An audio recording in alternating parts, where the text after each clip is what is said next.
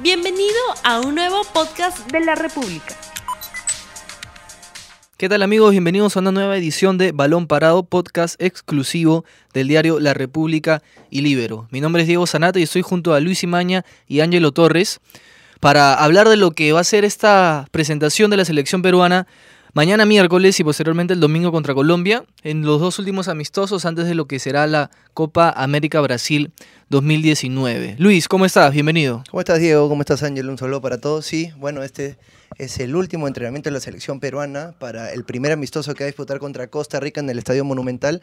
Estaba estipulado que el entrenamiento se iba a realizar en el mismo estadio, sin embargo, la federación envió un comunicado al, en la noche eh, confirmando el cambio de sede y el entrenamiento se dio en la Videna. Por fin el, equipo entrenó con todo el plantel completo.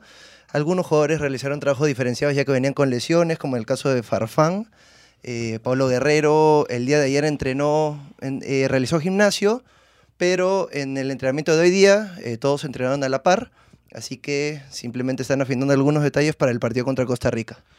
Así es, Luis. Y a ver, vamos a hablar un poco también del 11, ¿no? Que presentaría Ajá. Ricardo Gareca para, para este primer amistoso ya de, de preparación para la Copa América. Por ahí algunas sorpresas, ¿no? En la defensa, en la volante, se está buscando variantes. Hubo mucha polémica también por el tema de la misma lista de algunos jugadores que no está, bueno, en realidad yo creo que la lista están los que deberían estar. y Sí, por ahí, la sorpresa es Pretel, nada más. y por ahí Pretel, y por ahí Zambra- el regreso de Zambrano y de Callens, pero después Ajá. en realidad están los que deberían estar, ¿no? Así que no, no hay muchas sorpresas. Ahora sí, yo creo que antes de entrar al 11, creo que Gareca, si es que se le podría cuestionar algo, o es que de manera previa, ¿no? Porque, porque no sabemos cómo le va a ir a la selección, pero sí que no hay un reemplazo natural de Tapia en el... En el en la lista, porque Pretel es un jugador más mixto, ¿no? Tiene juego también, no, no es Sí, tiene más juego. no es netamente de, de marca. De marca.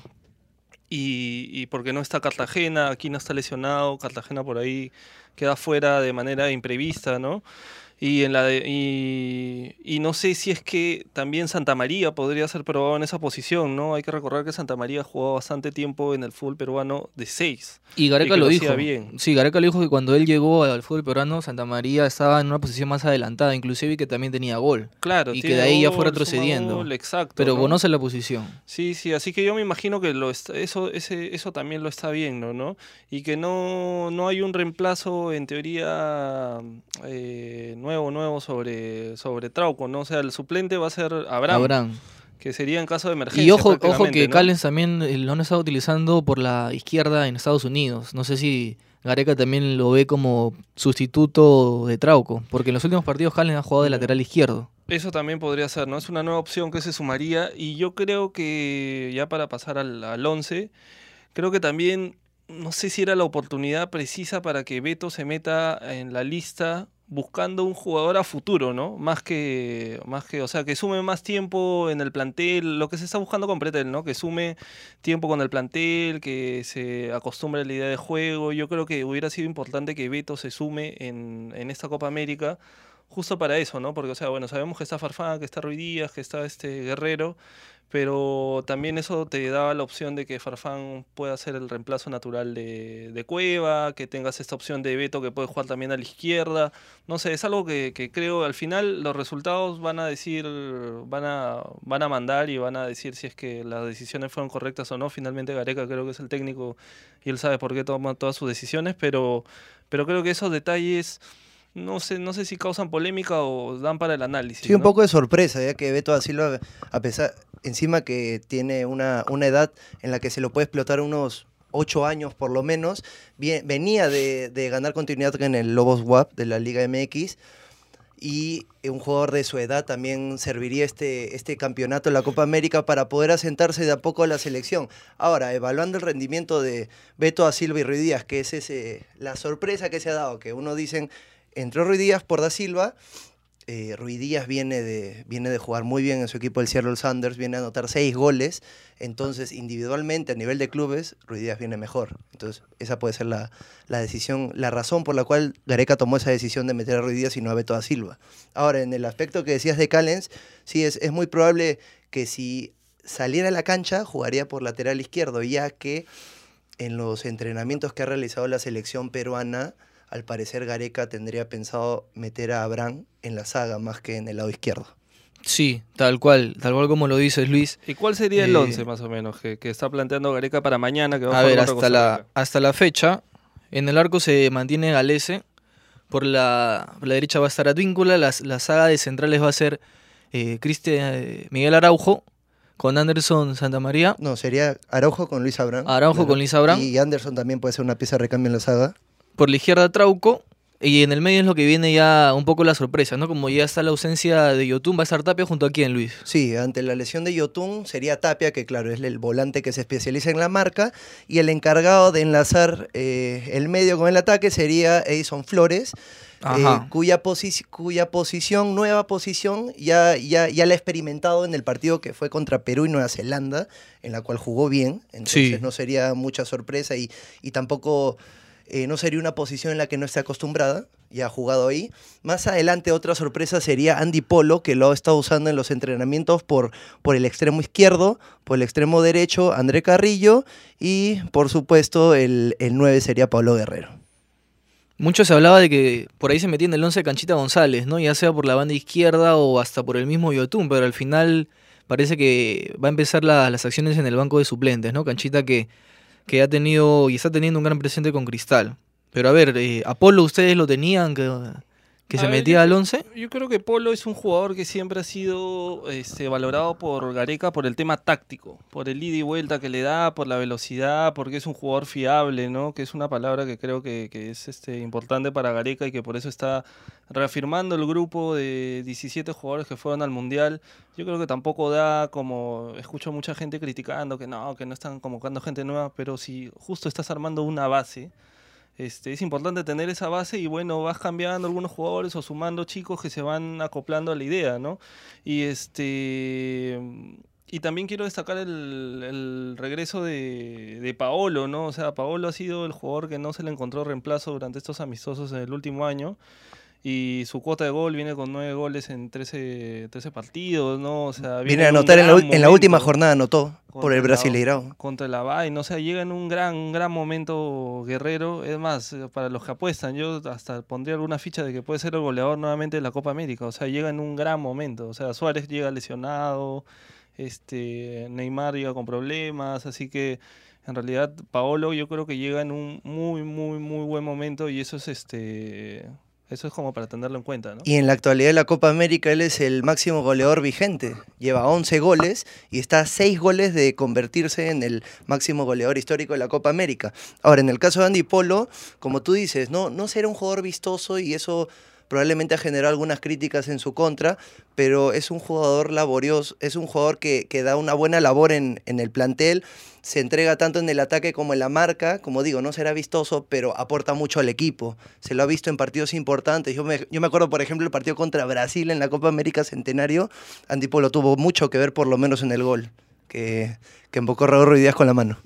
Y ahora, justamente sobre, sobre Rui Díaz, uno espera que ya contra Costa Rica aproveche y termine de, de plasmar o de traspasar, eh, de transmitir, mejor dicho, ese gran momento que él vive en el Seattle con, con la selección, ¿no? Porque en los últimos amistosos que él ha tenido también, y con ocasiones de gol, no las ha aprovechado y quizás el hincha es lo que critica más, ¿no? Que ven a Rui Díaz haciendo goles seguido en Estados Unidos, pero cuando viene a la selección como que se le cierra el arco o tiene un problema, no sé si mental, psicológico, cuando viste la blanquirroja. Algo parecido a Messi, apartando las diferencias, por Ah, supuesto. obviamente, obviamente, pero sí, las situaciones un poco similares, ¿no? Está Que bastante lejos. ¿eh? Sí, que la rompen en sus clubes, pero cuando se ponen la camiseta de la selección, algo pasa, ¿no? No sé si, si es un tema de bloqueo mental o el nerviosismo, la responsabilidad es mayor, pero esos amistosos yo espero que sirvan particularmente para que Rui Díaz borre eso, deje esos malos ratos con la selección atrás, anote y llega a la Copa América ya enchufado, ¿no? Mira, sobre Rui Díaz, por ejemplo, en Rui Díaz, el partido que entra en las eliminatorias, su debut en eliminatorias, mete el gol del empate 2 a 2 contra Venezuela. ¿Qué hubiera pasado si Rui Díaz no metía ese, ese gol? Este, este, en, ese- en ese Claro. momento nadie estaba valorándolo, ¿no? Decía, ah, bueno, ya fue un gol, hemos empatado contra Venezuela, qué mal. Pero ¿y qué, qué pasa Claro, si no fue- sumamos ese punto Fue al final de las Fue eliminatorias? un gran aporte para la clasificación a Rusia. O sea, Ruiz Díaz, mire, Y en, en el repechaje también, este, fuera de que no, no mete gol en, en el partido de acá en Lima, este, tácticamente, o sea, hizo un buen, un buen partido. O sea, van a decir que el delantero vive de goles, definitivamente, ¿no? El delantero vive de goles, pero su labor táctica sí sumó bastante en ese partido. Sí, porque en, en ese partido contra Nueva Zelanda su, su tarea fue más recogerse un poco para poder eh, recibir el balón y poder jugar por las bandas, claro, com- compartir más el juego, no tanto apuntar de cara al arco. Ahora, Ruiz Díaz, claro, ha, ha marcado en la selección cuatro goles nomás, pero han sido partidos muy importantes, como tú dices, uno de ellos en contra Venezuela, otro de ellos contra Brasil. Contra Brasil eliminando la Copa América. Exacto, eliminando la Copa América y clasificando a cuartos de final. Con la mano. Que le están defendiendo el... bueno, si, si, si enaltecen a Diego No, Maradona no, por no el gol de la mano. no había- uno no había el VAR todavía. Y dos que, que, bueno, el gol, ¿no? Lo han cobrado, el árbitro cobró gol. Claro, eso no es responsabilidad de Ruiz Díaz, sino de, los jueces. Entonces, Ruiz Díaz ha metido pocos goles, pero han sido muy importantes. Sí, pero a ver, yo sigo en la línea de que un delantero tiene que, que responder en la cancha con goles. Por más de que haga un trabajo sacrificado, de que, como tú, tú dices, este, Luis este, salga de la defensa o del área para meterse en el juego, asociarse, jalar marca. Yo pienso que igual si un delantero no, no la está metiendo, no la mete, eh, no es de mucho apoyo en realidad para el equipo. Y en esa posición, a ver, eh, uno dice el suplente natural de Guerrero en teoría debe- debería ser Ruiz Díaz, ¿no? Pero como no la ha estado metiendo, ha tenido que ser Farfán. Y, a ver, Farfán tampoco tiene su edad, ¿no? No es que nos va a ser eterno como Y Guerrero. aparte te obliga a jugar, lo que pasa es que la selección está acostumbrada a jugar con Guerrero de referente, ¿no? Entonces cualquier jugador que, que trate de ocupar esa posición te obliga a jugar diferente. ¿Por qué? Porque Ruiz Díaz definitivamente un- tiene un de las características de Guerrero, es claro. un A rápido, que a va eso, entre sí. líneas. Igual cuando juega Farfán, no juegan igual tampoco que contra Guerrero, con, Guerrero, ¿no? Igual pasa cuando, no sé, ha jugado Beto da Silva en algún momento o algo. Entonces, este, yo creo que el que no esté Guerrero te obliga a jugar diferente. Y este y más bien yo les iba a hablar sobre el momento de Cueva, ¿no? O sea, yo siento que Cueva ha sido respaldado, sé que es un jugador casi fetiche de Gareca, pero creo que creo que en este momento exacto la, posición debería ser tomada por, Jefferson Farfán, ¿no? Que llega este con mucha más continuidad. Sé que ha tenido una lesión, pero llega con mucha más continuidad, llega en un buen momento. Este, y aparte que, que se entiende muy bien con Paolo, ¿no? Juan desde hace 20 años juntos, creo, así que se conocen prácticamente de memoria. Sí, bueno, la presencia de. El presente de Cueva a nivel de clubes en la actualidad no es bueno. Viene, viene de ser suplente en el Santos. Ha sido criticado por la hinchada de Santos, tanto por los aficionados como también por, los, por, lo- por la misma prensa de ese país. Pero es un jugador de Gareca. Y algo que en el mundo de fútbol también se nota es que uno puede jugar de una manera en su club, pero también puede jugar de otra manera en la selección.